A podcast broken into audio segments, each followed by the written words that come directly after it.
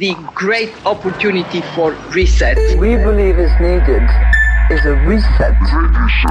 C'est là où il faut aller parce que le monde d'avant, c'est terminé. C'est terminé. Le jour d'après, quand nous aurons gagné, ce ne sera pas un retour au jour d'avant. This is a time for a great reset.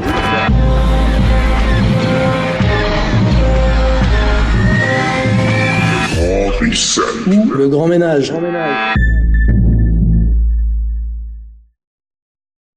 Chers amis auditeurs, chers amis téléspectateurs, plus exactement, bienvenue pour ce quatrième volet du Grand Reset ou Le Grand Ménage, une idée originale d'Alain Soral.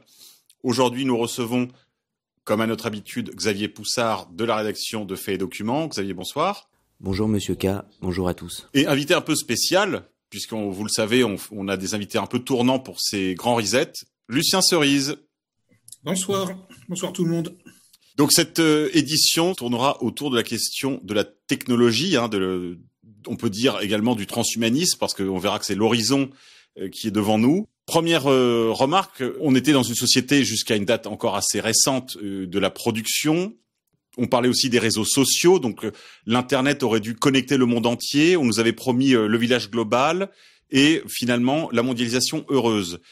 Or, ce que nous voyons se profiler, c'est plutôt, ce qu'on a dit la dernière fois, une décroissance d'une part, et en même temps aussi une virtualisation de la vie par l'imposition de technologies nouvelles, telles que la 5G, bien sûr, la 5G, et puis les villes intelligentes, les smart cities, et puis, même si ça fait déjà quelques mois qu'on n'en parle plus trop, la question des drones et aussi la disparition probablement à terme de toute l'industrie du transport.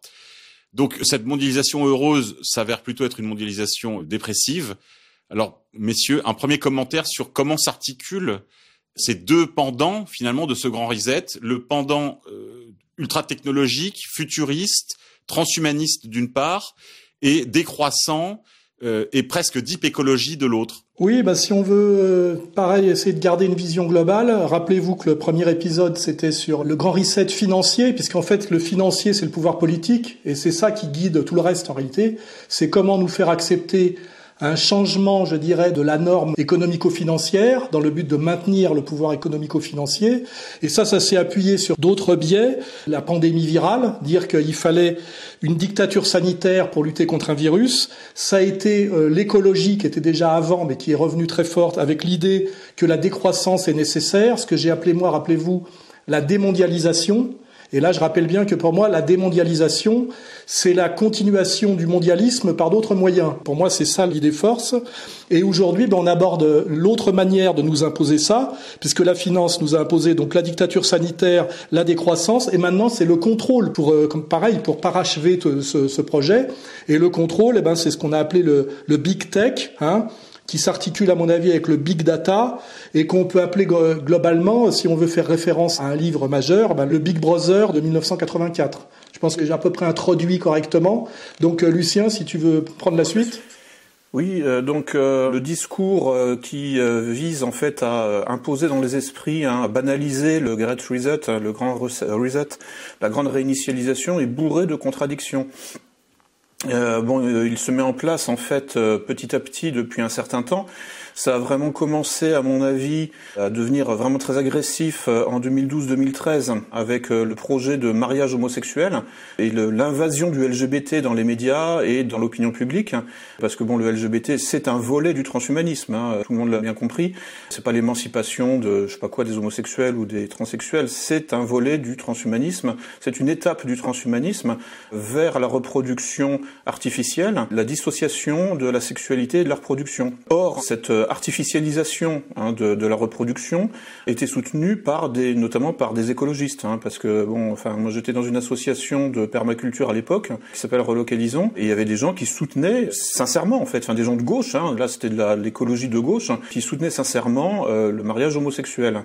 Je leur ai dit, écoutez, le, enfin j'avais trouvé un petit slogan, parce que j'aime bien les slogans, hein, c'est le mariage homo, c'est pas bio. J'ai réussi à provoquer un petit peu de trouble quand même, en fait, hein, dans la cette espèce de dogme qui commençait en fait à déferler sur les cerveaux, sur les esprits comme un rouleau compresseur, hein, que effectivement la cause LGBT était une cause de gauche. Non, ce n'est pas une cause de gauche, c'est une cause fondamentalement soutenue par notamment l'OTAN, donc bon, en fait le complexe militaro-industriel atlantiste, et aussi la finance et le, grand patronat, et, et enfin c'est soutenu par le sommet du capitalisme. Et ça a commencé hein, effectivement avec le rapport Meadows de 1972 qui euh, commence à créer cette hybridation de certains sujets dits de droite et de certains sujets dits de gauche dans une reformulation synthétique qui prépare le transhumanisme. Ensuite, alors l'analyse du transhumanisme a commencé vraiment euh, sérieusement. Alors, évidemment, il y, a les, le romancier, les romanciers, notamment Aldous Huxley en fait hein, en 1936, qui sort euh, Le meilleur des mondes. Bon, ça c'est déjà la mise en scène dans un ouvrage de science-fiction du transhumanisme. Même auparavant, ça commençait encore en fait avec toutes les théories sur euh, l'eugénisme, Alexis Carrel, etc. Bon, ça se met en place fin 19e, début 20e. Mais bon, il y a un coup d'accélération après la Deuxième Guerre mondiale. Et notamment, donc, il y a un livre fondateur qu'il faudrait réussir à rééditer. Je l'avais à une époque, mais je l'ai perdu. C'est L'homme remodelé. The People Shapers en anglais, de Vance Packard, alors qui est mieux connu pour un autre livre intitulé La persuasion clandestine. Hein, donc c'est un sociologue américain qui a fait ces deux grands livres. Hein, La persuasion clandestine, c'est bien connu dans les études de communication. Hein, c'est, euh, il passe en revue un peu les méthodes subliminales d'influence, d'où le terme de persuasion clandestine. C'est lui qui avait parlé euh, le premier là de cet exemple fameux avec les images de bouteilles de Coca-Cola insérées dans les images de films. Enfin, tout le monde connaît ça, mais en général, on ne sait pas d'où ça vient. Enfin, on ne sait pas qui en a parlé. Bon, bah, c'est ce fameux Vance Packard. Et une quinzaine d'années plus tard, il sort, en 1978, un livre qui est euh, traduit en français sous le titre de L'homme remodelé. Vance Packard, L'homme remodelé. On retrouve dans cet ouvrage tout ce qu'avait annoncé il y a quelques années George Orwell dans son bouquin 1984, et notamment et surtout Aldous Huxley dans Le meilleur des mondes. Aujourd'hui, la réalité rejoint la fiction ce gros dossier que nous propose Vance Packard sur 300 pages, c'est la somme de toutes les expériences qui sont tentées par les scientifiques pour tenter précisément de remodeler l'homme. C'est la banque du sperme, ce sont les bébés éprouvettes, ce sont surtout les manipulations génétiques et toutes les tentatives menées pour essayer de faire en sorte que l'homme se ressemble et de créer une espèce de race supérieure. Et c'est la première grande analyse critique par un intellectuel, euh, enfin, je dirais euh, conventionnel, enfin reconnu hein, par euh, l'université, du transhumanisme.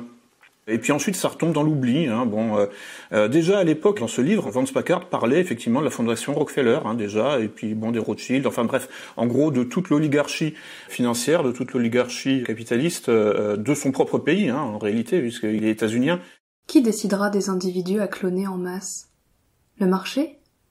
Ou l'État devra-t-il intervenir? Dans ce cas-là, un marché noir se développera probablement. Ou alors créera-t-on une commission internationale du contrôle génétique afin d'octroyer des licences de clonage? C'est ce qu'a proposé le généticien anglais Lord Rothschild. En tout cas, son livre est tombé dans l'oubli, c'est peut-être pas euh, par hasard, c'est justement précisément parce que c'était ce qu'on appelle aujourd'hui un lanceur d'alerte. Et puis en fait, la thématique du transhumanisme est redevenue à la mode, enfin où elle est devenue à la mode parce qu'en fait le livre de Packard n'a pas vraiment lancé de mouvement, mais elle est devenue à la mode, hmm, je dirais alors en France à la fin des années 90, avec euh, notamment deux romanciers, hein, Michel Houellebecq et, Maurice Dantec, qui ont un peu lancé la mode dans leurs romans. Bon, il y a aussi le livre de Guillaume Fay là, sur l'archéofuturisme, euh, où il parle aussi de ça. Hein. Il dit il va falloir s'approprier le transhumanisme, mais dans un rapport assez ambigu à la question.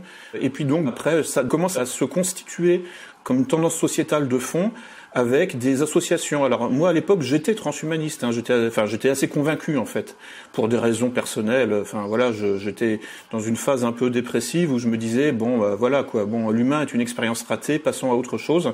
Euh, et donc je m'étais inscrit, euh, enfin j'ai suivi euh, des associations, notamment les Mutants, c'était un petit groupe de discussion. Tout ça n'était pas très très sérieux. En revanche, aux États-Unis, sur la côte ouest, hein, dans la Silicon Valley, là c'est devenu un mouvement très structuré, avec surtout beaucoup d'argent.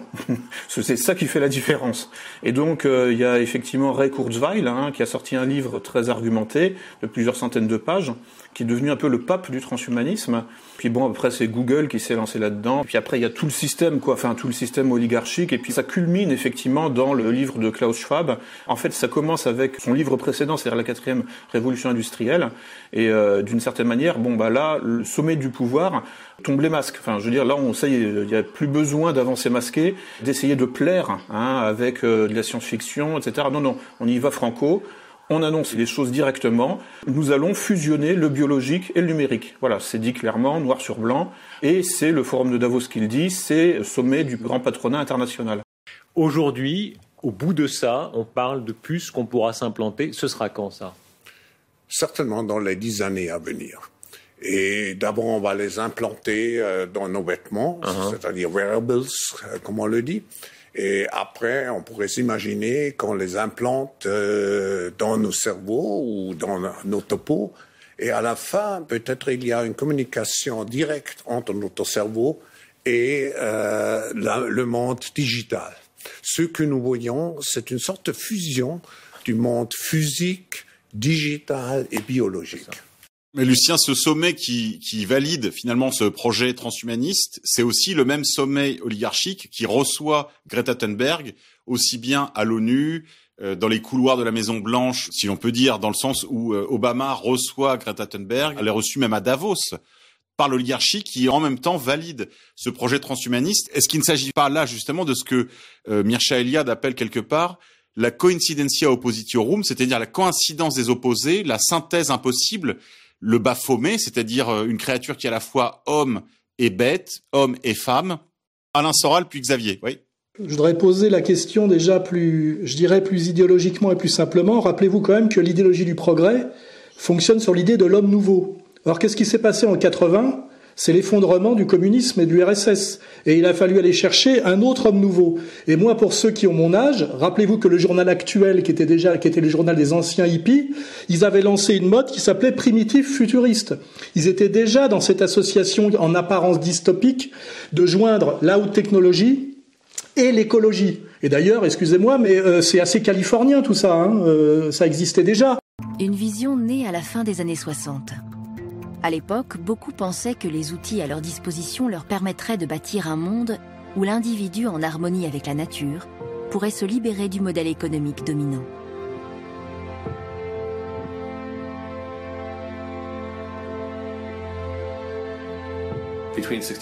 C'est entre 1966 et 1973 que s'est créé le plus vaste mouvement communautaire de toute l'histoire des États-Unis. Les gens sont retournés à la Terre par dizaines de milliers pour bâtir, grâce aux outils produits par la société moderne, des communautés partageant un même état d'esprit et une même conscience. Et en fait, quand l'homme nouveau ne peut plus exister par le marxisme, eh ben, il peut exister par la technologie. Donc on est quand même toujours dans l'idée qu'il faut aller à tout prix vers l'homme nouveau, c'est-à-dire qu'on ne va pas se contenter de l'homme traditionnel, et que comme l'homme nouveau marxiste-léniniste, on va dire l'homme nouveau par la philosophie a déçu, eh ben, on a remplacé par un autre homme nouveau. Et ce phénomène idéologique, qui est, qui, est, qui est, intellectuel et politique, se met en place en réalité dans les années 80-90 assez logiquement, avec euh, déjà la table rase de la décroissance, la fin de la croyance dans les grands récits, et à un moment donné, euh, euh, le nouvel homme nouveau qui apparaît, ça sera pas par l'idéologie politique, ça sera par la technologie et par la, la, la biologie d'une certaine manière. Donc là, on a il faut bien voir que pour ceux qui se rappellent de l'actuel Nova Press, notamment le virage où ils sont passés de hippie à branché, eh ben leur concept central, notamment avec le groupe Talking etc., c'était primitif futuriste. Donc vous voyez que c'est déjà inscrit dans l'idéologie 80, tout ça. À part qu'à l'époque ça restait euh, une discussion, ça restait poétique, ça restait artistique. Et puis là, on est rentré dans le dur, c'est-à-dire euh, euh augmenté. Et là, je fais bien remarquer qu'on on reste quand même dans de la lutte des classes d'une certaine manière, parce que d'un côté, il y a l'homme augmenté, et puis de l'autre côté, il y a l'homme diminué. Hein, on voit bien qu'il va y avoir, pour quelques hommes augmentés, beaucoup d'hommes diminués. L'homme diminué, c'est-à-dire qu'il a plus accès à des tas de choses qu'on lui avait promises avec les droits de l'homme. C'est-à-dire qu'aujourd'hui, on vit déjà un homme diminué par le couvre-feu, par le télétravail, par l'interdiction de l'échange avec le masque. Vous avez vu qu'en Belgique, il y a des flics qui verbalise les garçons qui osent parler à des filles, alors que déjà avec le masque c'est déjà très difficile. Les policiers poursuivent leur opération dans ce parc. Cette fois c'est l'inspectrice qui est témoin d'une infraction. Un jeune garçon s'est brusquement interposé devant une adolescente pour l'aborder. Monsieur, la fille a tellement eu peur qu'elle s'est reculée de vous. Hein. Vous avez fait une action qui l'a mis mal à l'aise, qui lui a fait peur. J'ai fait ça, la reculée à 6 mètres. Mais justement, parce qu'elle a eu peur, monsieur. Donc quand je parle d'omniminuer, c'est nos capacités de vie qui sont en train d'être terriblement restreintes pour la plupart d'entre nous et qui ouvrent par contre des potentialités énormes à, à l'hyperclasse en réalité. Et c'était déjà l'homme diminué. C'est, on va dire, le gilet jaune qui peut plus se payer le fuel pour faire ses 30 km par jour avec sa vieille bagnole diesel. Et l'homme augmenté, c'est celui qui a, tu sais, la carte VIP business pour prendre les avions, quoi. Vous voyez, c'est, il y a la technologie et puis il y a l'idéologie. Hein. On peut grouper les deux. Hein. Xavier Poussard, directeur de la rédaction de Fait et Documents. Bon, ça va être complémentaire avec tout ce qui a été dit jusque-là et en même temps c'est pour lancer quelques pistes parce que bon c'est un sujet que que je maîtrise pas particulièrement et en même temps à chaque fois que je m'y suis intéressé j'ai quand même trouvé que philosophiquement et idéologiquement c'était très très faible et que quand on s'intéresse aux biographies des acteurs du transhumanisme, de la tech, etc., euh, Lucien citait euh, Ray Kurzweil, on voit quand même que c'est des gens qui sont des boomers. Et d'ailleurs, le slogan transhumaniste, c'est la mort de la mort. En fait, c'est le slogan 68 art, à mort la mort. Et on voit cette génération, parce qu'il y a malgré tout, il y a un facteur générationnel, qui est euh, cette génération de l'après-guerre, qui a tout eu, qui n'a rien laissé, et qui maintenant arrive à la fin de sa vie et qui ne veut pas mourir. Et à mon avis, c'est quand même surdéterminant. Alors ensuite, moi, j'ai été amené à m'intéresser au transhumanisme à travers euh, je dois le dire, l'affaire Epstein, parce que tous les circuits de financement de la tech et du transhumanisme, ce qu'on appelle la biotech, hein, avec euh, du capital risque, euh, tous ces circuits-là, qui sont très imbriqués avec les agences de renseignement, tout ça passe par les réseaux de financement de l'affaire Epstein. Donc, Kurzweil, c'est l'affaire Epstein. L'international transhumaniste, puisqu'il y a une internationale transhumaniste, Humanity Plus, qui, je crois que ça s'appelle, c'est l'affaire Epstein. Je rappelle pour nos auditeurs aussi que euh, Xavier avait déjà évoqué précédemment, mais juste effleuré la question que dans l'affaire Epstein, il y a eu longtemps du politique, puis du business, et que récemment, justement, ils avaient mis le paquet sur les big tech dans la Silicon Valley, Xavier. Ça, c'est quelque chose qui est très intéressant sur les biographies des acteurs du big tech. C'est-à-dire qu'on a toujours, si vous voulez, un scénario avec un jeune génie qui a inventé dans son garage ou dans sa chambre d'étudiant un outil qui va révolutionner le monde. En général, c'est ça. Ça fait l'objet d'articles un peu partout dans la presse. Il a des couvertures euh, dans The Economist, le Time, etc. Et puis ensuite, ça devient un film incontournable avec euh, des Oscars, etc. C'est-à-dire que la légende devient industrielle. Or, en général, quand on s'intéresse aux géants de la tech, on a des biographies euh, qui sont. Alors j'ai été amené, c'est ce que j'expliquais, à m'y intéresser dans le cadre de l'affaire Epstein parce que justement un ami d'Epstein qui s'appelle, dont le nom m'échappe, euh, Brockman, un nom comme ça, avait monté un cercle qui s'appelait le dîner des milliardaires, le billionnaire dinner, le dîner des milliardaires, et on retrouvait tous les pontes de cette tech et Epstein venait avec des gamines, quoi, grosso modo, pour essayer de les hameçonner. Et d'ailleurs, un an avant son arrestation, il se vante dans une interview au New York Times, il me semble, de, il dit, je connais euh, tous les secrets euh, des géants de la tech, euh, je les tiens. Enfin, il se, il se vante publiquement de les tenir. Et donc, on retrouve évidemment Paul Allen de Microsoft, Bill Gates. Alors là, je parlais de biographie bizarre. Bill Gates, on nous dit, c'est le fils, donc il, il, a créé Microsoft dans son garage. Mais on regarde, c'est le fils de Bill Gates senior, dont on a déjà montré la photo avec tous les cadres du nouvel ordre mondial. Mais quand on regarde bien, Bill Gates senior, il fait 2 mètres 1. Quand on regarde Bill Gates, il fait 1m77. Vous voyez? Et il n'y a aucun rapport entre les deux. Donc tout ça est très bizarre. Alors pareil, au Billionaires Dinner, vous retrouvez Jeff Bezos, je vous invite à vous intéresser à la biographie de Jeff Bezos, euh, il y a plein de trous. Euh, sinon, on retrouve Larry Page et Sergey Brin de Google. Donc là, c'est très intéressant parce que c'est une école russe. Donc c'est des types qui ont été formés en ex-URSS et qui sont arrivés aux États-Unis.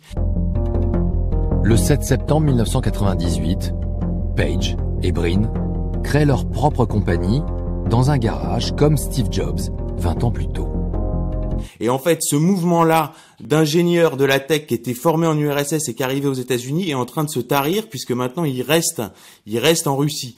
Voilà. Donc il y a beaucoup de questions de financement, questions géopolitiques et surtout l'idée d'un progrès qui ne serait pas dirigé, c'est ça qu'on nous vend, un progrès qui ne serait pas dirigé, avec des créateurs qui sont des génies, alors qu'en fait, on a d'une implication de la haute finance, des agences de renseignement, avec Internet qui est créé bah, par le, le DARPA, c'est-à-dire le Pentagone. C'est-à-dire en fait, on démocratise à mort une technologie militaire de pointe. Et on fait croire aux gens que c'est du progrès et que c'est pour leur liberté. Quand on a vu à partir de 2008 les gens sur Facebook s'inscrire, donner leur nom, leur prénom, leur adresse, leur famille, la liste de leurs amis, les photos, etc. Enfin, honnêtement, c'est en termes de renseignement d'ambiance, c'est la plus grosse opération euh, jamais montée. Dans les semaines qui ont précédé son audition, la presse n'a pas hésité à ressortir des échanges qu'il a eus avec un de ses amis après la création de Facebook, 14 ans plus tôt.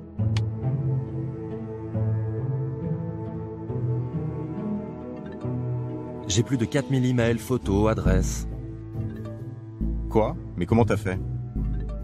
Les gens me les ont confiés, je ne sais pas pourquoi. Ils me font confiance. Pauvre con. C'est quelque chose de complètement incroyable. Alors il y a des après il y a des intérêts de consommation, des intérêts politiques, euh, etc. Donc enfin c'est le rêve, quelque chose d'absolument génial. C'était le rêve de la Stasi. La Stasi en a rêvé euh, et la Silicon Valley l'a fait. Alain Soral. Oui, si on veut euh, euh, rejoindre ces deux idées en, apparente, en apparence contradictoires, qui est la big tech et la décroissance, c'est-à-dire l'écologie, ce qui les fait converger très naturellement, c'est la notion de domination et donc de surveillance. Parce qu'en fait, il faut bien regarder qu'il y a un couple là euh, d'opposés, c'est virtuel et viril. Les gens qui nous dominent sont des vieux, pas très nombreux, qui ont beaucoup d'argent. Et en fait, pour nous dominer, ils ont besoin de deux choses.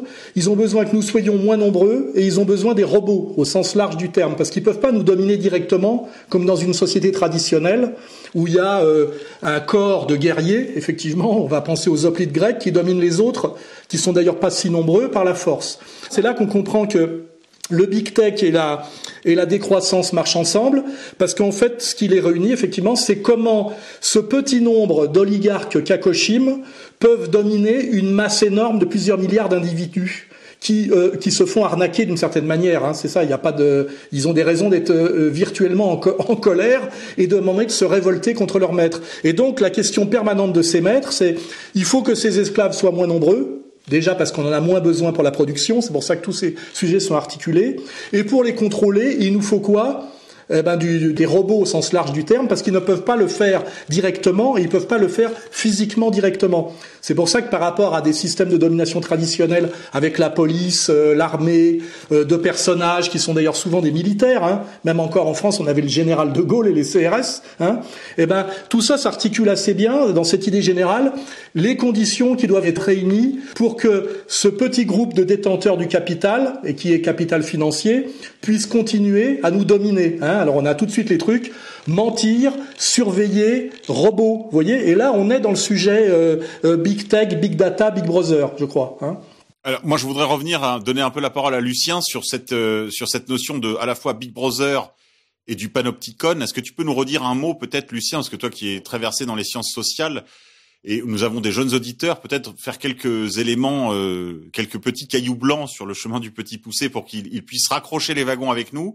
Est-ce que tu peux rappeler aux plus jeunes ce que c'est que le panopticon et en quoi euh, nous rentrons dans une sorte de panopticon mondial? Oui, alors en fait, le, le, le, terme de panopticon est devenu célèbre grâce au livre de Michel Foucault, Surveiller et punir, dans lequel il commente un projet de prison idéale dessiné, défini par euh, Jérémy Bentham, philosophe du XVIIIe siècle. Le modèle, c'est le panopticon, inventé par le philosophe anglais Jeremy Bentham. Une construction circulaire qui permet à un seul individu placé au centre de contrôler tout ce qui est sur la périphérie. Adapté aussi bien à la fabrique qu'à l'asile, le panopticon peut, selon Bentham, guérir la société de tous ses maux. Mais son champ d'application idéal est la prison. Ben en fait, ça a été réalisé euh, matériellement. Enfin, la forme architecturale de ce type de prison, en fait, c'est circulaire, ce qui permet à un minimum de gardiens de surveiller un maximum de prisonniers puisque les gardiens sont placés au centre. Alors la subtilité, ce que relève Michel Foucault, c'est que les gardiens sont placés au centre et ils observent les prisonniers depuis des fenêtres extrêmement étroites, enfin comme des, meurtrières, si bien que finalement, ils n'ont même plus besoin d'être là puisque en fait les prisonniers ne voient pas les gardiens et peuvent donc euh, anticiper qu'ils sont là en permanence. Le panoptique est une machine à dissocier le couple voir être vu. Dans l'anneau périphérique, on est totalement vu, sans jamais voir. Dans la tour centrale, on voit tout, sans être jamais vu. Dispositif important, car il automatise et désindividualise le pouvoir. Celui-ci a son principe moins dans une personne que dans une certaine distribution concertée des corps, des surfaces, des lumières, des regards. Dans un appareillage dont les mécanismes internes produisent le rapport dans lequel les individus sont pris. Peu importe par conséquent qui exerce le pouvoir. Un individu quelconque, presque pris au hasard, peut faire fonctionner la machine. Ce qui permet aux gardiens aussi de se passer finalement de toute présence physique. Donc là, on voit en fait euh, les méthodes de fabrique du consentement à l'obéissance qui finalement euh, passent par l'intériorisation de la surveillance et de la surveillance potentielle. Hein. C'est-à-dire il y a un risque de surveillance, donc je euh, structure mon comportement par rapport non pas à la surveillance réelle, mais par rapport à un risque de surveillance. C'est là où on voit en fait comment le virtuel influence le réel. Là, c'est une dialectique absolument fascinante. C'était l'objet de mon mémoire de maîtrise en philosophie, les rapports entre le réel et l'imaginaire, entre le virtuel et l'actuel, etc. Donc c'est un truc qui me qui me travaille depuis euh, une trentaine d'années, si ce n'est plus. Je voulais parler aussi euh, de, quelque chose là, à, l'occasion donc de cette émission, c'est le bras de fer hein, qui oppose euh, les États-Unis et la Chine, enfin plus exactement le monde anglophone et la Chine, enfin c'est-à-dire l'État profond anglophone et l'État profond chinois sur le plan de la suprématie informatique. Il y a quelque chose qui s'appelle les Five Eyes, les cinq yeux. C'est en fait l'union des services de renseignement de cinq pays anglophones, formalisés par l'accord euh, UCUSA, enfin UK, USA, enfin UK, United Kingdom et euh, États-Unis, qui sont les deux piliers en fait hein, de ce système de surveillance bien connu, mieux connu sous le terme du système échelon. Echelon is a code name given by the United States and other countries in the Listening Alliance to some of the stations which intercept communications from commercial satellites.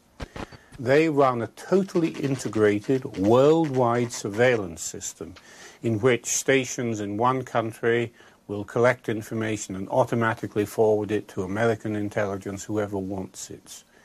For many years, the electronic communications network that they ran was bigger than the Internet itself. Les signaux renvoyés par les satellites de télécommunications vers la Terre peuvent être captés dans de très vastes zones. Les écoutes d'échelon consistent à disposer d'immenses paraboles dans ces zones afin de pouvoir capter illégalement ces signaux qui transportent nos télécommunications.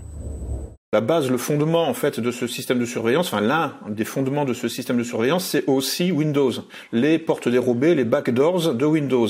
Donc c'est Microsoft. On sait bien d'où vient Internet. Hein. À la base, c'est un outil militaire. L'informatique est entièrement militarisée du début à la fin. La création de Windows euh, par Microsoft est un objet militaire. Voilà, c'est ce que sous-entendait aussi un peu Xavier. Alors, il se trouve qu'il y a en fait une révolution en cours, hein, dont peu de gens parlent, mais c'est parfaitement sourcé. C'est que le gouvernement chinois veut se débarrasser de Windows, donc de Microsoft. Voilà. Le gouvernement chinois veut équiper son parc informatique avec un système d'exploitation fabriqué en Chine, chinois, et donc qui empêchera, qui compliquera évidemment l'espionnage international réalisé au moyen de Windows et de Microsoft. Compte tenu de la capacité d'entraînement géopolitique euh, international de la Chine, qui est déjà un gros morceau, hein, parce que le parc informatique chinois, c'est à peu près un sixième peut-être du parc informatique mondial, si ce n'est plus. Mais sachant que la Chine a en plus une capacité d'entraînement, si elle parvient à nettoyer son parc informatique de Windows, en fait, Windows est mort, pour ainsi dire. Enfin, en tout cas, ses années sont comptées. On parle très peu hein, de ce rapport de force. Hein. C'est un bras de fer qui aboutira à la mort de l'un ou de l'autre. Il n'y a pas de nuance hein, là. Et donc, on peut se demander dans quelle mesure, effectivement, la crise du Covid, parce que, en fait, il y a des annonces qui sont faites hein, par le gouvernement chinois depuis des années. Mais c'est en 2019 que une date a été fixée par Pékin qui a dit voilà, en 2025, nous aurons nettoyé, nous aurons équipé notre parc informatique public, en tout cas, en fait, celui de l'État, avec un système d'exploitation chinois fabriqué en Chine. On peut se demander si ça n'a pas été un peu une sorte de déclaration de guerre involontaire aux agences de renseignement américaines, c'est-à-dire en fait à l'état profond anglo-américain. On peut peut-être parler là justement d'une ce qu'on pourrait appeler une nouvelle guerre froide, qui n'est plus une guerre froide par la menace atomique URSS et États-Unis, mais une nouvelle guerre froide par la puissance informatique, justement, avec les États-Unis, qui étaient de fait ce qu'on appelle l'hyperpuissance, parce que c'est eux qui avaient toute la technologie, et émerge une, une contrepuissance chinoise qui effectivement veut s'autonomiser en sortant du Windows. Et là, on voit bien que c'est en train de se mettre en place une nouvelle guerre froide. Alors évidemment, il y a la Russie qui joue un rôle, mais où on voit vraiment que c'est une guerre froide informatique et non plus euh, atomique, et que les Chinois sont en train de prendre la place de l'URSS, on va dire, dans l'imaginaire de l'après-deuxième guerre mondiale, de cet acteur majeur. Et là, euh, finalement, la tension première du monde aujourd'hui, c'est celle-là. C'est cette guerre froide américano-chinoise, non pas par le moyen de la bombe atomique, mais par le moyen, je dirais, de la bombe virtuelle euh, informatique. Hein. Je pense qu'on peut bien poser ça comme cadre de demain. Xavier? Je vois pas ça comme ça. Moi, pour avoir lu un certain nombre de documents internes d'organisations mondialistes, on voit très bien qui, ce qui est dit, c'est que euh, on peut très bien aller sur un partage du monde avec effectivement une guerre, mais qui serait largement théâtrale. Et en fait, nous, euh, dans cette démondialisation, nous en France, nous sommes ce que, en fait, c'est déjà l'intitulé dans les découpages des multinationales ou des grandes banques. On est la zone Europe, Moyen-Orient, Afrique. C'est ça le point central. C'est exactement la formule de Védrine. On sera les idiots du village global. Moi, j'ai écrit plusieurs fois que l'Europe risquait de devenir l'idiot du village global. Europe, Moyen-Orient, Afrique. Tu vois, Europe, Moyen-Orient, Afrique. C'est pénible d'être en même temps que l'Afrique, ça veut dire qu'ils n'ont pas une très haute estime de, de, notre avenir. Voilà, et en fait, le point central de ce Europe, Moyen-Orient, Afrique, hein, au centre de ça, c'est Israël. Bah, pour revenir sur la question de la tech, c'est pour ça que toute notre tech occidentale va vers Israël. C'est ça qui est, qui, est, central. Et eux sont prêts à laisser les Chinois avoir une tech avec effectivement une guerre de tech en marge, mais dans un partage du monde exactement comme il y avait effectivement des affrontements entre l'URSS et les États-Unis, mais dans une confrontation largement surjouée. C'est ce que je voulais faire remarquer, c'est que la guerre froide n'a jamais débouché sur le chaos atomique qu'on nous promettait, et que c'était en grande partie un partage du monde aussi. Et ce que je veux dire, c'est que c'est une nouvelle guerre froide dans le, avec euh, les, mêmes, euh, les, mêmes limites et la même théâtralisation. Et c'est vrai que c'est important de remarquer qu'il y a, il y a cette dimension euh, où aujourd'hui on nous dit qu'il faut se méfier de la vision chinoise du contrôle absolu. Euh, on peut s'en méfier. Mais ce qu'on remarque, c'est que chez nous, tous les maîtres de la haute technologie de surveillance sont des sociétés israéliennes. C'est quand même. Euh, et je ne crois pas que les Chinois aient comme projet de venir implanter leur société informatique chez nous, quoi qui est en France l'incarnation de la tech. Qui incarne la tech en France? C'est quelqu'un qui s'appelle Xavier Niel et qui, je pense, synthétise à peu près toute la problématique. Qui est Xavier Niel? C'est pareil, est présenté comme un geek qui recevait dans son canapé troué, etc. Puis en fait, on a découvert qu'il y avait eu des histoires de proxénétisme, qu'il avait fait de la prison. Donc là, on trouve premier tropisme, quelqu'un de tenu comme euh, délinquant sexuel ou avec des faits de délinquance sexuelle. Et ensuite, on a découvert que le binôme qu'il forme avec son associé qui s'appelle Nicolas Sadirac avait été créé dans les locaux de la DST. Dans les sous-sols de la DST, rue Nélaton, en bord de Seine à Paris, se retrouve toute une bande de jeunes gens, bidouilleurs informatiques, s'amusant à coder ou à pénétrer des réseaux illégalement. C'est là que Xavier Niel croise pour la première fois Nicolas Sadirac, avec qui il fondera, des années plus tard, l'école 42. Dans le cyberespace, Nicolas se fait appeler Zeus, et son groupe de pirates, Zeus Corp, a créé un logiciel d'espionnage, TTY Spy, capable d'enregistrer à distance les frappes d'un clavier, l'outil idéal pour attraper des mots de passe lors de la saisie. Le logiciel est détecté dans le système informatique du groupe d'assaut, qui travaille alors sur les plans d'un nouvel avion de combat le Rafale. C'est ainsi que Zeus se fait repérer par la DST et se retrouve flanqué d'un officier traitant qui se trouve être aussi celui de Xavier. Jean-Luc Delacour, alias Toto, gardera le contact des années durant avec ces jeunes gens dégourdis. D'accord Donc là, on trouve le tropisme renseignement. Toute la tech en Occident, à chaque fois vous trouvez deux fonds, InQtel, c'est-à-dire la CIA, et l'unité 8200, qui sont euh, les services secrets israéliens. Alors en France, on a BPI France, mais vous inquiétez pas, ça vaut que dalle. Et quand vous regardez les associés donc de Niel. Niel, c'est en fait, c'est lui qui a remplacé de fait France Télécom. Vous voyez, tous ces associés sont israéliens et quand on regarde l'immobilier parisien, il faut savoir que par exemple l'adjoint historique de l'urbanisme, donc c'est vraiment l'adjoint le plus important à Paris, hein, Missika était le directeur des relations institutionnelles de Xavier Niel. Et donc tous les associés israéliens règnent sur Paris et accessoirement qui a présenté Michel Marchand, donc la papesse de la presse People, et qui contrôle justement les légendes, les vies privées des uns et des autres euh, dans le petit Paris, eh ben c'est Niel. C'est Niel qui fait la liaison entre Michel Marchand et Emmanuel Macron. Et voyez, on est dans ce monde-là. Et c'est ce monde-là, la tech, avec les incubateurs de start-up où on fait travailler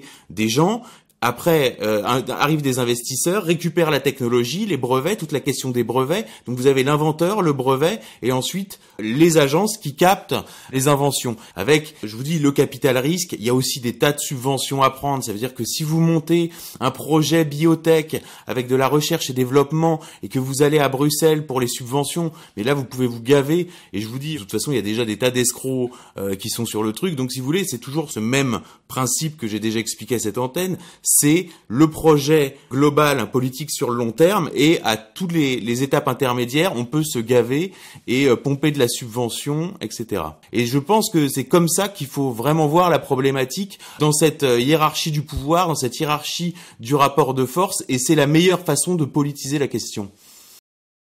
Est-ce qu'on peut dire un mot, Lucien, de la question de l'intelligence artificielle et comment est-ce que tout ça nous conduit aussi au transhumanisme? Euh, Peut-être parler aussi de cette question absolument pendante, probablement un des plus grands défis qui est devant nous, qui est l'intelligence artificielle. Qu'est-ce qu'on peut en dire? Euh, C'est un mythe. Enfin, je veux dire, c'est un peu.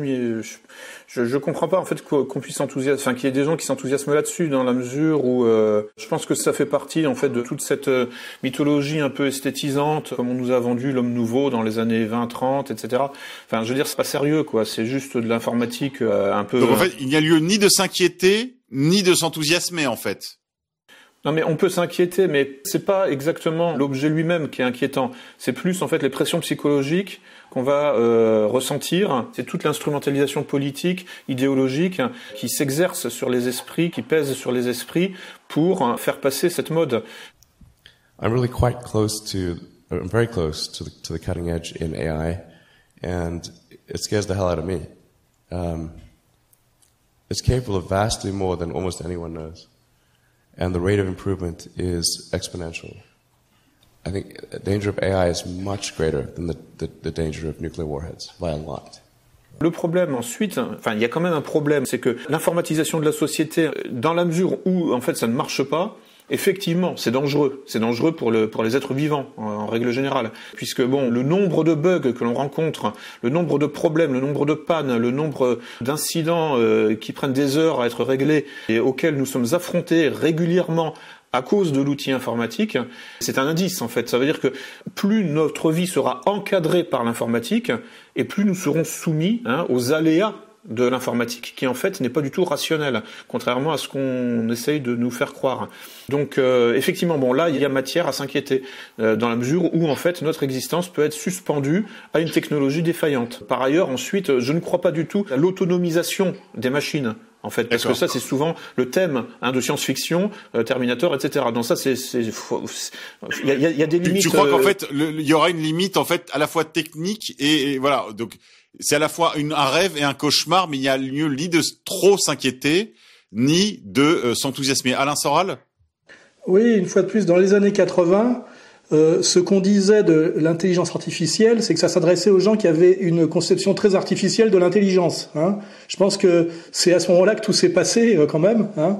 Et effectivement, il y a un effet de fascination de ce truc-là. Et ce qu'on constate, c'est que c'est un peu comme euh, on va dire Descartes par rapport à Pascal, c'est que c'est lourd et que c'est plein de dysfonctionnements, hein, et qu'en réalité, ça dépend toujours à un moment donné d'une intervention euh, d'un individu qui va effectivement euh, décoincer le truc ou, ou, prendre la décision finale. Donc c'est aussi beaucoup de l'idéologie, mais l'idéologie c'est une arme de combat, hein, voilà. Et ça rejoint un peu ce que nous disait Xavier quand il disait. il parlait du film La vérité si je mens, tu sais, avec la start-up. Tu connais pas la start-up? Ça déconne, ils sont d'où, lui? Haute technologie La start-up, c'est un mot magique. Tu, tu dis ça à un banquier, il, t'ouvre le coffre et en plus, il te lèche le boube. Le banquier te lâche du pognon, c'est que euh, c'est comme tout ce qui touche aux mathématiques et aux nombres, comme il n'y a pas beaucoup de gens qui sont bons en maths, ça fascine très très vite. Et donc c'est essentiellement un outil de manipulation idéologique et aussi un outil de mise au chômage. Hein, faut pas oublier. Hein. Ça permet quand même aussi de faire des économies et des économies qui parfois sur le long terme coûtent assez cher en réalité. On le voit notamment avec le, le bouleversement de France Télécom, la manière dont on a mis des robots partout. Souvent les robots sont lus par des mecs qui ont été délocalisés en Afrique et qui parlent pas très bien français. Et ça veut dire qu'à certains moments, quand tu ouvres un dossier euh, Orange pour euh, prendre un, euh, je sais pas quoi, une ligne, machin, t'as quatre dossiers ouverts en même temps tu es obligé d'appeler six fois une personne que tu n'arrives pas à joindre.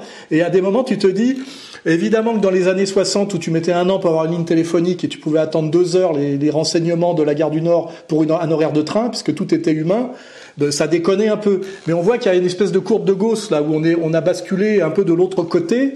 J'en parlais récemment avec les manières dont on nous vend les matheux et les mecs balèzes en maths physique pour les utiliser politiquement et nous bourrer le mou pour nous vendre des trucs en fait euh, d'idéologie assez lourdingues, hein, qui sont en général euh, réduction de liberté, réduction de personnel en, réalité. C'est effectivement beaucoup beaucoup plus de l'idéologie que de l'efficacité. Et d'ailleurs, les mecs vraiment balèzes en, maths, en appliquées euh, en rigolent eux-mêmes hein, quand, on, quand on cherche. Hein. Xavier Poussard et oui, alors sur la conception artificielle de l'intelligence et sur le produit fini, parce que là on est dans la théorie, mais il y a quand même des choses qui existent. J'invite les auditeurs à s'intéresser, et on pourra peut-être même le, passer en post-prod, à Martine Rothblatt, qui est une sorte de papesse du transhumanisme. Et alors en fait, quand vous regardez bien, c'est un juif transsexuel qui est marié avec un noir et qui a cloné sa femme afro-américaine, c'est ça, et euh, qui le fait parler. What do you like to learn about? Yes, I try to learn something new every day. Et fait des shows à la télé aux États-Unis, comme étant vraiment l'avenir de ce truc-là, quoi. C'est-à-dire un juif transsexuel marié avec une afro-américaine qui l'a cloné et qui fait parler le clone à la télé. Enfin, vous regarderez, il y a eu un portrait dans Canal+, et vraiment, ça vaut mieux que tous les discours, quoi. Il y a tout le projet dedans. Obsédée par la mort et la vie éternelle, elle porte des pulls bizarres et fonde Terrazem, une religion qui cherche l'immortalité par la technologie. Terrazem, ses 50 fidèles et un pasteur, son fils Gabriel, qui est également homme politique et même député. En 2010, Martine Rosblatt va encore plus loin et crée Bina 48, le clone numérique de Bina pour que celle-ci ne meure jamais. Et en même temps, ça marche pas, quoi, parce que le truc annonce euh, trois trucs genre bonjour, bonjour. Enfin, vraiment, il y a rien qui marche. Are you ready for a conversation? Are you ready for a conversation? Are you ready for a conversation with me? Only with you? Okay, I will try to be ready for a conversation. Cool. Ambiguous, cold weather or cold sickness? Et, euh, et non, c'est et vraiment il y a tout le projet quoi. On l'a juste effleuré, mais je crois qu'il faut revenir au cœur de ce sujet parce que là on vient d'évoquer la tribu de lumière. On ne peut pas euh, parler big tech, on ne peut pas parler big tech sans parler de l'affaire Epstein. On ne peut pas parler big tech sans parler de mathématiques. Alain Soral nous a fait quelques excursus lors des précédents épisodes sur la question justement des mathématiques complètement déconnectées. Mais Lucien, je voudrais vous entendre sur cette question très importante de la signification du monde au sens de son abstraction dans les signes, sa mathématisation et ses rapports avec le système euh, mathématique par excellence, le système kabbalistique, s'il vous plaît. Bah, en fait, il y a des cinéastes hein, qui ont mis en scène ça. Hein, c'est les frères euh, Wachowski euh, dans Matrix. C'est-à-dire, euh, il y a un monde réel hein, qui est anéanti par les machines, et puis il y a un deuxième monde entièrement virtuel et entièrement composé de signes, et de signes donc mathématiques essentiellement, qui est donc un monde informatique. Bon, enfin, ils ont pompé l'idée chez Philippe Cadic, mais finalement, c'est une idée qui existait même avant Philippe Cadic. c'est, enfin, qui est présente dans certains courants de l'ésotérisme, la Kabbale par exemple, mais pas que. C'est l'idée que la parole, enfin le verbe est créateur. Autrement dit, la vie, c'est la parole. Au début était le verbe. Au début était le verbe. Et de fait, euh, oui, le verbe est créateur dans la mesure où on, euh, y croit. Enfin, c'est-à-dire le signe est créateur. Euh, un billet de banque, par exemple, c'est juste un signe. On, croit que ça a de la valeur, alors qu'en fait, c'est juste un bout de papier. C'est une inversion par rapport à la linguistique. C'est de dire que le signifiant produit le signifié, et non pas que le signifiant est là pour nommer un signifié préexistant. Hein on est toujours dans ces choses-là sur des inversions on est dans un monde en ce moment qui est en train de tout inverser Euh, en fait, le réel et le, donc le traditionnel. La vision globale, c'est l'inversion. Hein. Lucien Cerise, justement, ouais, sur cette notion d'inversion, de chiasme, euh, de, on est, on est à la fois chez Hegel, mais on est aussi dans la Kabbale. C'est-à-dire que ce qui est licite pour les uns est interdit aux autres, et vice versa. Tout ce système de chiasme, de miroir, euh, est-ce, que- vous pouvez nous parler de ça, de, comment, ça, se traduit? Là, vous avez parlé de, par exemple, dans la culture populaire, du film Matrix. Il y a aussi le très beau film Pi. Puis oui, alors j'en avais parlé il y a quelques années dans une conférence en cas de égalité et réconciliation euh, de la section de Lille. Effectivement, alors c'est euh, le premier film de Darren Aronofsky et qui met en scène des juifs de New York qui cherchent en fait la martingale, c'est-à-dire en fait la formule absolue pour gagner euh, en bourse. Et donc il s'appuie sur notamment la Kabbale. God. No, you are not pure. You cannot see God unless you are pure. I saw everything. You saw nothing, only a glimpse. So much more. We can use the key to unlock the door. We can show God that we are pure again. He will return You're not us. pure. How are you pure? I found it. Do you think you are. You are only a vessel from our God. You are carrying a delivery that was meant for us. It was given to me. Et oui, comme disait Alain, donc euh, on est au cœur du débat entre nominalisme et réalisme. Le problème, c'est que les deux ont raison. De fait, oui, le signifiant euh, produit aussi le signifié dans certains cas. C'est-à-dire que la première fois qu'un enfant entend un mot, en fait, il n'a pas encore la signification. Donc, il est bien obligé de l'intérioriser pour comprendre dans un deuxième temps que l'objet que ses parents lui montrent correspond à ce signifiant. Donc, le signifié vient dans un deuxième temps dans le croisement entre le signifiant, hein, c'est-à-dire euh, le phonème, et l'objet que les parents montrent. Ça, c'est la structure euh, du signe, c'est-à-dire signifiant, signifié, référent. En gros, tout le monde a raison. Enfin, je veux dire, euh, en tout cas, dans le débat réalisme-nominalisme, c'est pas qu'on peut pas trancher, c'est qu'en fait, sous un certain angle, les, euh, le réalisme est vrai, mais il est limité, comme le nominalisme. euh, voilà, bon, comme souvent. Ils euh, entretiennent une relation dialectique. Hein c'est là que c'est nécessaire de comprendre la dialectique. C'est, il faut, il faut pas les opposer, mais voir comment ils entretiennent une relation dia- dialectique et que c'est de cette relation qu'on comprend qu'ils sont une unité, euh, enfin une, une totalité, quoi. Ça sert à rien de les mettre en guerre l'un contre l'autre, quoi. Donc c'est pour ça qu'effectivement sur le, la base hein, euh, d'un euh, comment dire ça d'une d'un nominalisme totalement déconnecté de toute forme de réalisme, on peut hein, euh, en quelque sorte envisager d'enfermer autrui dans une prison de mots, hein, une prison de signes. Ça a été mis en scène là dans Matrix, hein, puisque les êtres vivants euh, là sont euh, littéralement enfermés dans un environnement entièrement artefactuel et euh, même virtuel en réalité. C'est la dialectique du contenant et du contenu qui est assez fascinante puisque là, avec le Great Reset, on voit qu'il y a une tentative d'inverser le contenant et le contenu, c'est-à-dire d'inverser la culture et la nature. C'est-à-dire que bon, normalement, l'artefact est un contenu hein, au sein d'un monde naturel. Et là, en fait, il y a une tentative de nous faire entrer dans un monde entièrement artefactuel, au sein duquel la nature, hein, c'est-à-dire les êtres, enfin le, biologique, les êtres vivants seront des contenus. hein, comme un peu comme dans Matrix.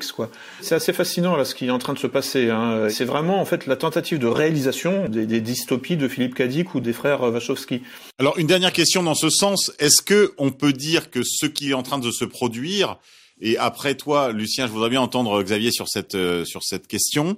Est-ce que ce qui est en train de se produire n'est pas une comme le disait Heidegger, un arraisonnement du monde au sens où on arraisonne un vaisseau, un bateau en mer, on l'arraisonne, on arraisonne le monde tout entier, on l'artificialise tout entier parce que finalement comme l'enseigne la Kabbale, il y a ce monde est mal fait, le, le, le Dieu créateur le, le démiurge, d'après le mot qu'emploie la Kabbale, a mal fait ce monde et c'est à nous de le réparer. C'est le tikkun olam de la Kabbale.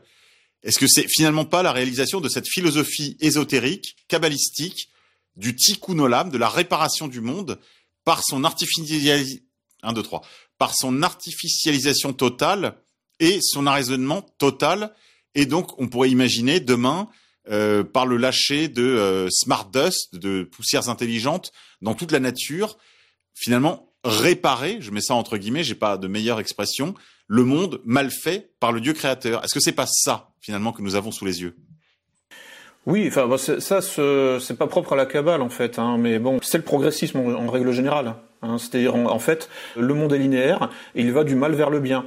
Donc ça, c'est présent chez tous les progressistes, hein, quels qu'ils soient, et, et donc chez les kabbalistes, enfin dans la kabbale, qui est en fait euh, un, un progressisme. À quoi ça ressemble concrètement? C'est que il s'agit de détruire le monde matériel pour euh, le remplacer par le signe du monde, en quelque sorte. On va remplacer la matière par des signes. On va remplacer la nature par l'électronique. Euh, voilà, c'est ça, par de l'artefact.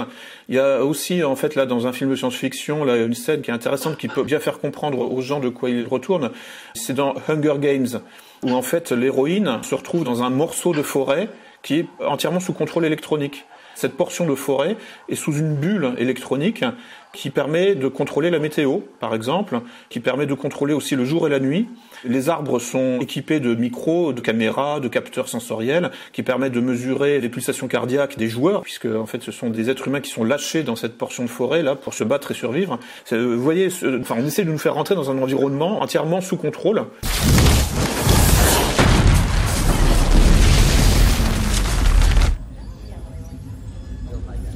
Euh, elle se dirige vers le flanc gauche. Très bien.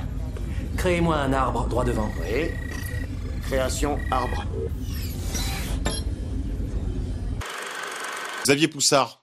Oui, justement, tu parlais de l'homme-dieu, du tikkun olam, de toutes ces notions-là, et le point central, peu de gens le comprennent, c'est qu'en vérité, le dieu dans le judaïsme et dans la Kabbale, en fait, c'est c'est la communauté, c'est la communauté organisée, et faire tikkun olam, c'est faire œuvre de Dieu, c'est-à-dire que le Zohar explique très bien que chaque juif est une parcelle de divinité. C'est la communauté juive, en fait, qui est Dieu, et c'est pour ça qu'on peut être juif laïque ou juif athée, c'est-à-dire les musulmans ou les catholiques comprennent rien à ça, C'est un musulman athée. Et voilà. hein. Comme l'autre est les juifs athées, alors pourquoi il n'est pas musulman athée?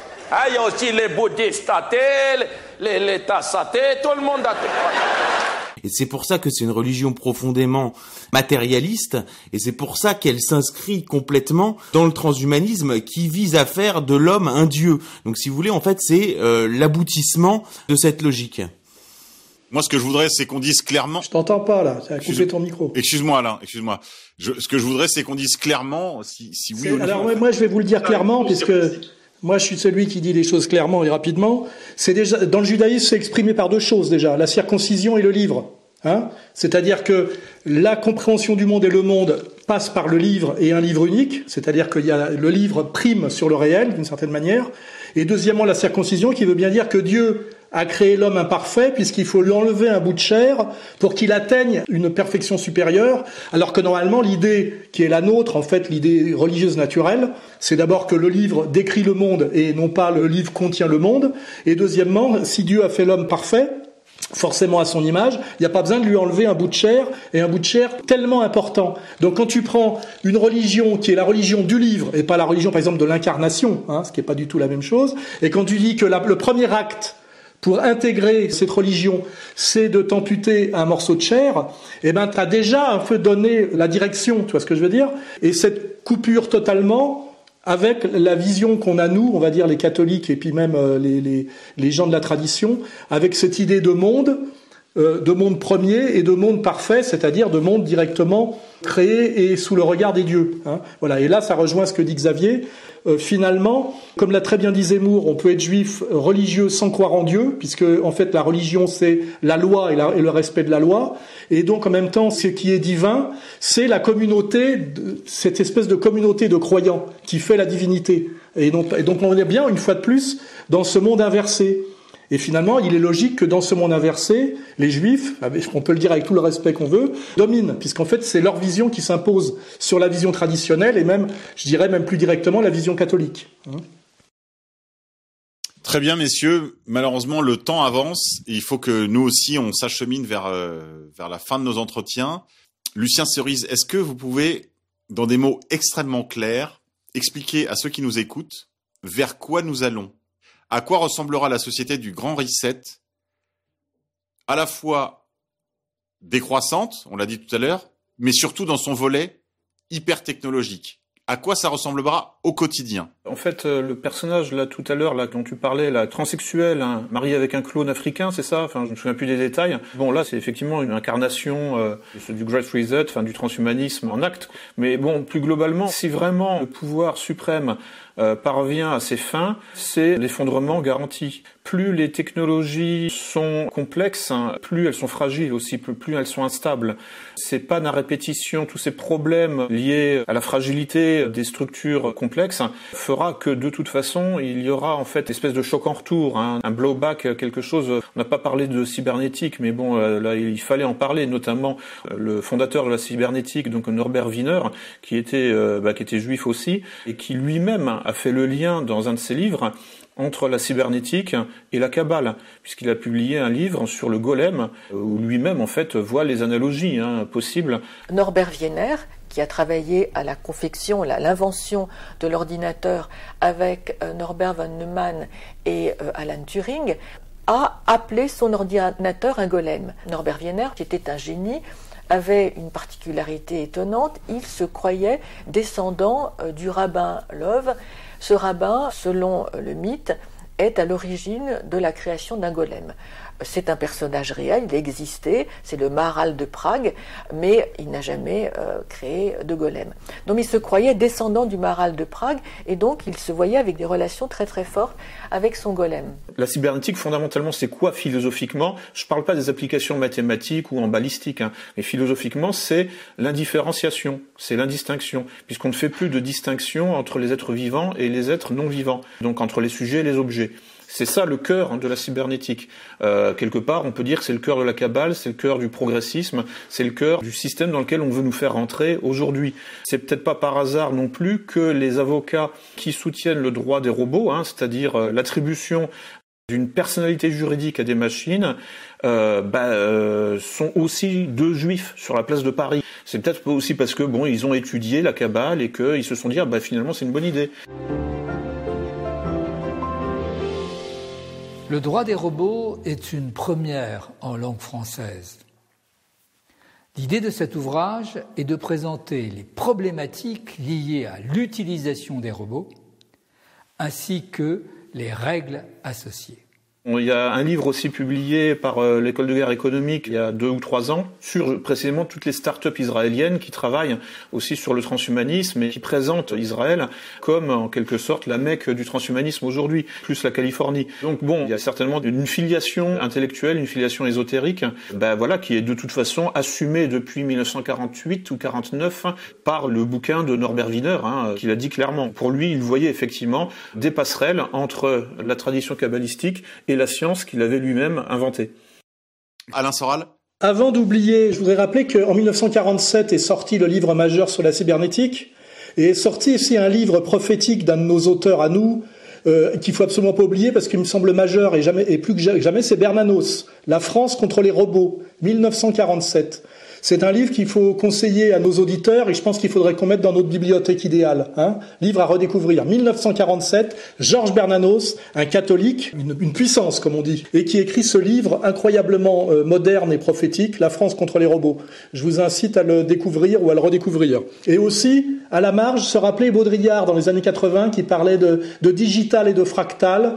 On se foutait un peu de sa gueule parce qu'il était très à la mode à Libé. C'est ce qu'il a d'ailleurs un peu cramé. Il était un peu trop dans les pages euh, Libé là. Mais en fait, il avait mis le doigt sur quelque chose d'assez important. Et Baudrillard, c'est dès le début des années 80, en même temps que le primitif futurisme du journal actuel de Feu Bizot, qui sont tous ces gens-là sont, sont des gens que j'ai connus personnellement et avec qui j'entraînais une réelle amitié. Hein. Et Baudrillard, qui me cite dans Cool Memories d'ailleurs, et Bizot, parce que j'ai travaillé aussi pour Actuel, sachant d'ailleurs que c'est là que Tadi a, débuté. Hein. Voilà. Xavier Poussard Très très rapidement, juste pour un petit point de, de, prospective et compléter ce que disait Lucien, on peut très bien imaginer la côte ouest des États-Unis étant devenue un enfer multiculturel où il y a plus de sécurité. Enfin, c'est vraiment géré par les gauchistes. On voit des, des villes comme Seattle, etc. Que effectivement, la tech c'est-à-dire la Silicon Valley, puisse être rapatriée directement en Israël, comme l'est déjà quelque part Hollywood. Quand on regarde bien, hein, toutes les séries Netflix maintenant sont produites directement en Israël. On voit Tarantino qui s'est qui s'est installé en Israël et on voit ce mouvement-là. Donc effectivement, dans cette démondialisation, cette fausse démondialisation, qui est en fait le recentrage que j'expliquais sur la zone Europe, Afrique, Moyen-Orient. Oui, donc en fait, qui coïnciderait avec ce que, dans un tout autre registre, le chèque Imran Hossein, qui a été édité d'ailleurs par Contre-Culture, dans son livre prédit, c'est-à-dire une nouvelle ère en fait, hein. le grand reset, remise à zéro. Le projet finalement, ce sera la Pax Judaïca. Selon notre vision, il y a une alliance judéo-chrétienne, celle qui a créé l'État d'Israël et qui travaille de manière euh, constante au démantèlement de cette Pax Americana de manière à faire émerger une Pax Judaïca. Puisqu'on sait que les Israéliens tiennent le, le big, la Big Tech entre leurs mains, on sait, tu nous l'as rappelé, euh, Xavier, que les cadres de la Big Tech sont même aux mains du réseau Epstein. On imagine que les vidéocassettes et les CD-ROM de leurs ébats sur l'île des esclaves n'a pas disparu, Xavier Poussard. Et puis une question qu'on n'a pas abordée, mais en fait qui est que l'Internet, contrairement à ce qu'on pense, n'est pas dématérialisé, c'est matériel Internet. C'est-à-dire qu'il y a des serveurs. Il y a des serveurs. On voit très bien euh, un, serveur a brûlé euh, l'autre jour en Alsace. Enfin, je veux dire, c'est les gens pensent que c'est dématérialisé, c'est faux. Tout est matériel. Il y a une infrastructure Internet et il faut s'intéresser à qui contrôle L'infrastructure Internet, ça c'est absolument central. Tout passe par les câbles, très peu de choses passent par les satellites. Ça c'est une idée. Les gens s'imaginent que les, parce qu'il y a eu la télévision par satellite avec la pub pour Canal+, alors on a tous dans l'idée que le téléphone passe par satellite. Tout est faux. C'est des ondes au sol et après c'est par câble. c'est des câbles intercontinentaux, enfin inter euh, interocéaniques. Voilà. et, je euh, crois que les, les satellites, ça représente 0,2%, quelque chose comme ça, pour du militaire de pointe euh, effectivement. Donc c'est toutes ces questions là qu'il faut poser. Intéressez-vous à des personnages comme Larry Ellison, si vous voulez euh, aller plus loin euh, dans les questions d'infrastructure Internet. Et là, vous retombez à peu près sur sur les mêmes réseaux. Et en même temps, c'est pour ça que la prise du pouvoir, je pense, est plus simple que jamais. À la limite, avant, il y avait, des, fallait prendre un certain nombre de ministères, la radio, la télévision, avoir l'armée, etc. Aujourd'hui, vous mettez à plat l'infrastructure Internet, bah, le, le pouvoir s'offre à vous. Il n'y a plus rien. Alors Xavier, je, je, voudrais vous entendre si vous avez trois minutes oui, je vais donner la parole à Xavier Lucien. Après, Xavier, oui, oui, après Xavier. Oui. Xavier, si vous avez trois minutes, à, juste répondre à ma question. D'après vous, qui lisez la presse mondialiste euh, régulièrement pour réaliser faits et documents, à quoi ressemblera demain? Est-ce que, comme le dit Klaus Schwab, nous ne posséderons rien euh, nous serons sous, nous serons sous, dans une société d'hypersurveillance et d'hypercontrôle numérique. Et est-ce que nous serons heureux? À quoi ressemblera notre quotidien, Xavier Poussard? Non, mais je, pense qu'il y a un problème européano-centré dans cette histoire de grand reset. C'est-à-dire que je pense, moi, que le monde continue à avancer. Et si vous voulez, on a un problème générationnel, je pense, en Occident, qu'on appelle les boomers. Et en fait, il faut croiser deux choses.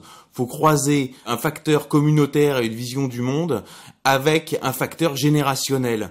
Et là, je pense qu'on arrive au bout, et je pense que l'histoire repasse pas les plats, et que leur euh, leur projet est délirant. Moi, quand je lis le Grand Reset, je vais prendre un exemple tout tout simple.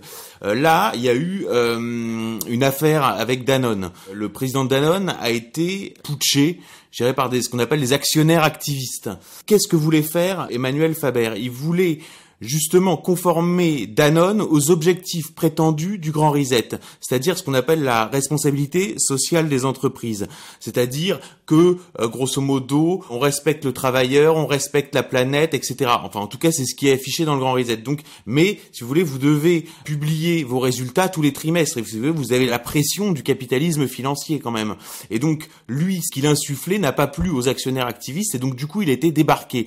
Et j'écoutais du coup une émission assez poussé sur ce que devait être justement ce qu'ils appellent le capitalisme des parties prenantes. C'est ça l'élément de langage avec le, RSE, la responsabilité sociale et environnementale des entreprises. Hein, bien comprendre cette notion-là. Et à la fin, ils en arrivaient à la conclusion que le RSE devait se résumer à grosso modo boycotter telle entreprise qui ne respectait pas le droit des Ouïghours. Et enfin, dernière raison pour laquelle je crois que les entreprises à mission vont se développer, c'est effectivement le marché, le consommateur.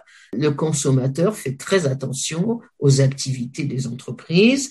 Un groupe comme Yves Rocher a souffert terriblement euh, à cause de l'affaire Navalny. Zara souffre terriblement à cause de l'affaire des Ouïghours euh, et sur les réseaux sociaux, dans le Facebook, etc., des communautés immenses de dizaines de milliers de consommateurs, de centaines de milliers de consommateurs appellent à des boycotts sociaux des entreprises parce qu'elles ne sont pas considérées comme assez responsables. Et en fait, ça correspondait à la fin, la responsabilité sociale et environnementale des entreprises uniquement aux impératifs euh, finalement habituels. Donc en fait, c'est tout change pour que rien ne change et ils n'arrivent pas à sortir de là où ils se sont mis quoi. Donc euh, moi je suis pas je suis pas forcément pessimiste. J'appelle les gens au bon sens. C'est regarder qui incarne le transhumanisme. J'ai cité Xavier Niel. Enfin, regardez le physique de Xavier Niel, on dirait le type à 4 heures du matin qui vient vous postillonner à la gueule en, boîte de nuit et qui est bourré, quoi. Je veux dire, il a, on n'a pas envie de le voir, ce type-là, quoi.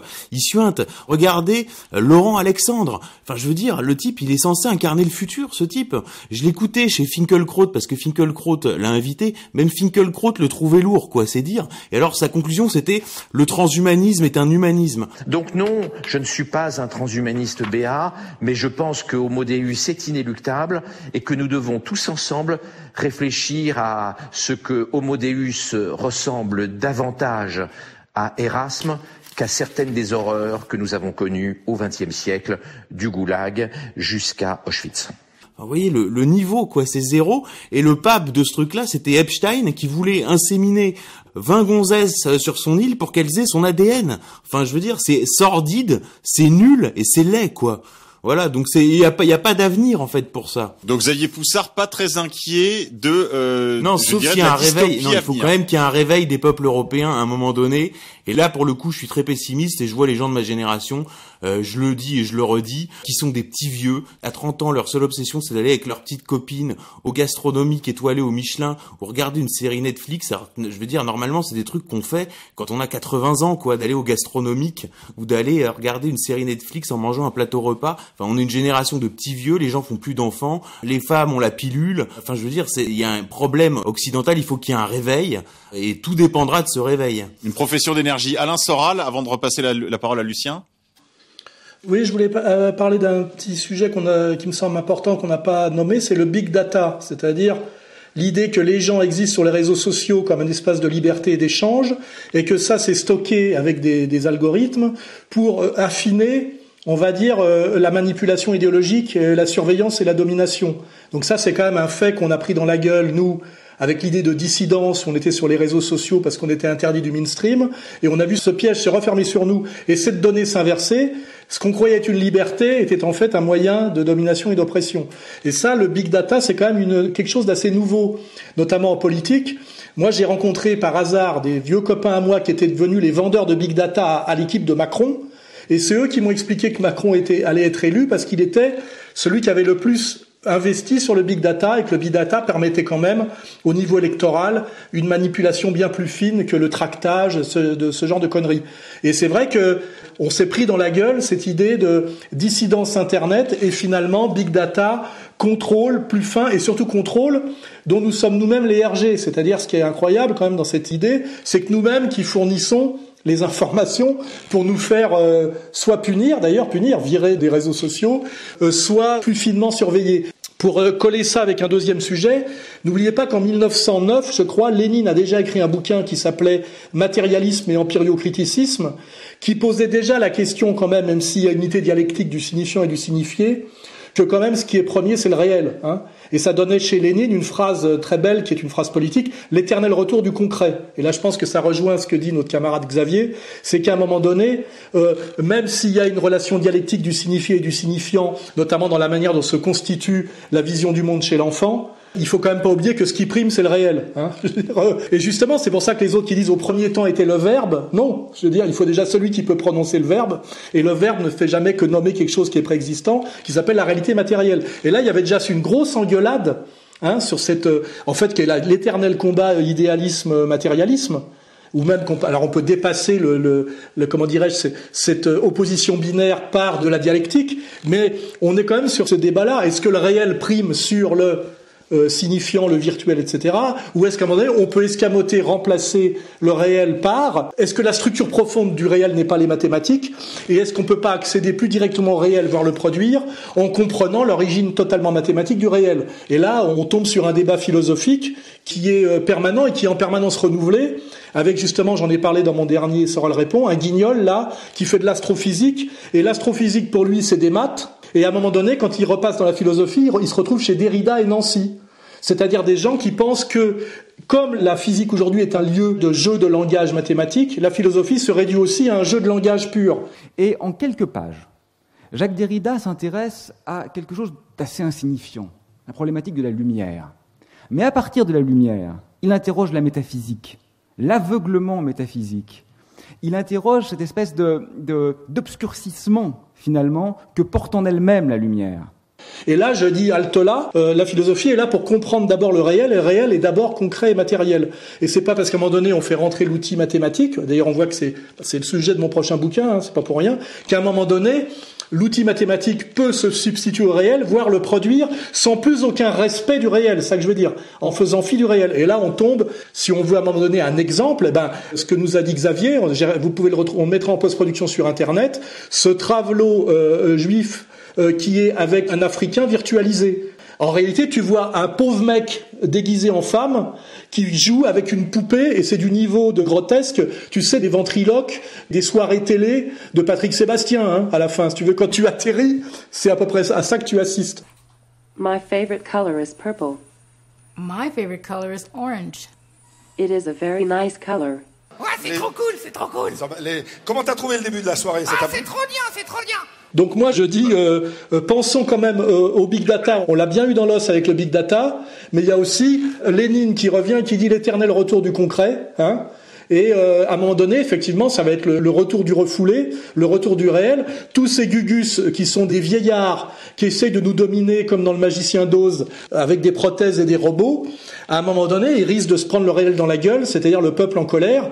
Et là, on voit bien qu'effectivement, tout ça a été quand même pour répondre à un phénomène qui était très simple.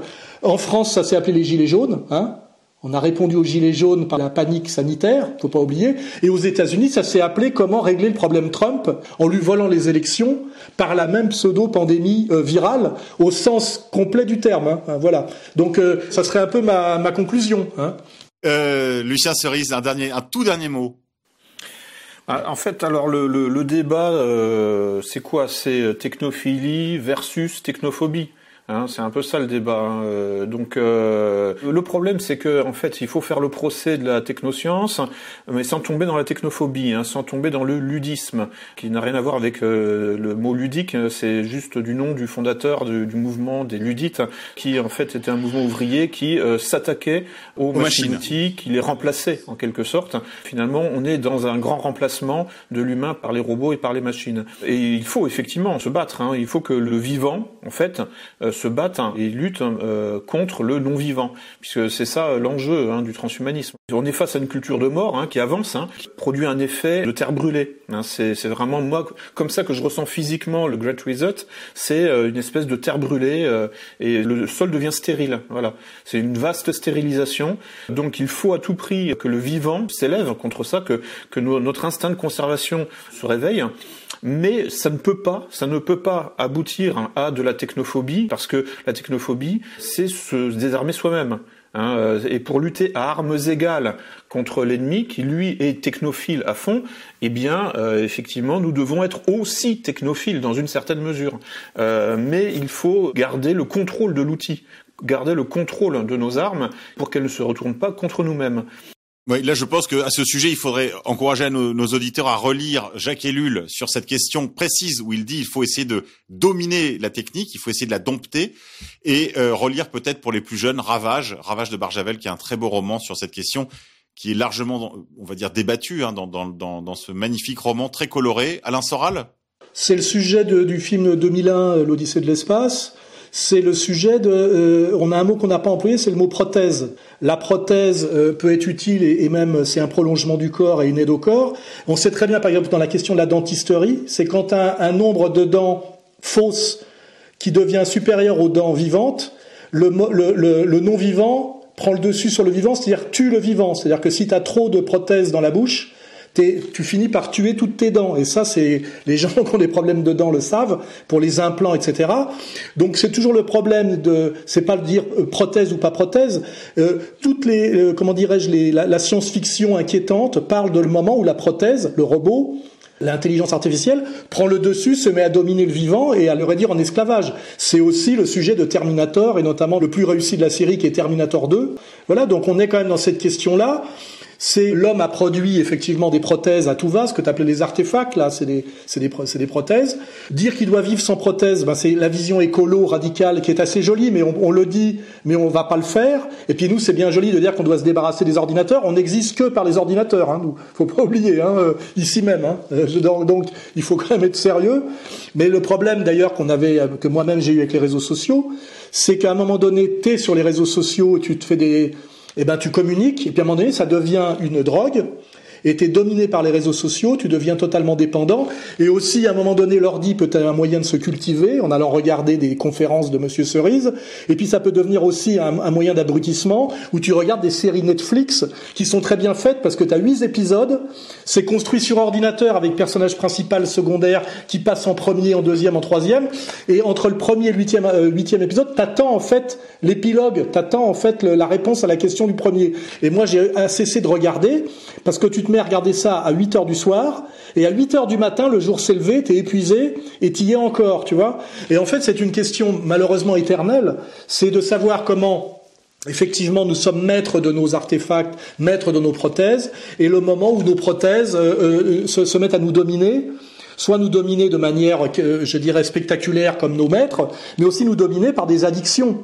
Et des addictions et aussi de, de l'abrutissement. Moi, je sais que ma fille, à 11 ans, elle a une tablette, et le jeu, c'est de réglementer le droit de jouer avec sa tablette en fonction de ses résultats scolaires et de savoir effectivement que cette passivité de la de, du, de la tablette euh, rend abruti, mais c'est jamais que ce qu'on avait déjà constaté avec la télévision.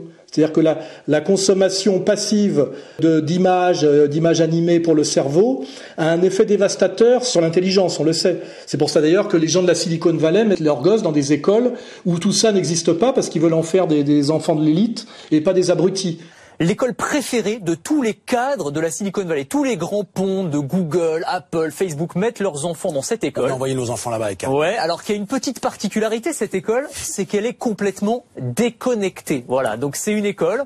alors là, il n'y a pas de smartphone, c'est sûr.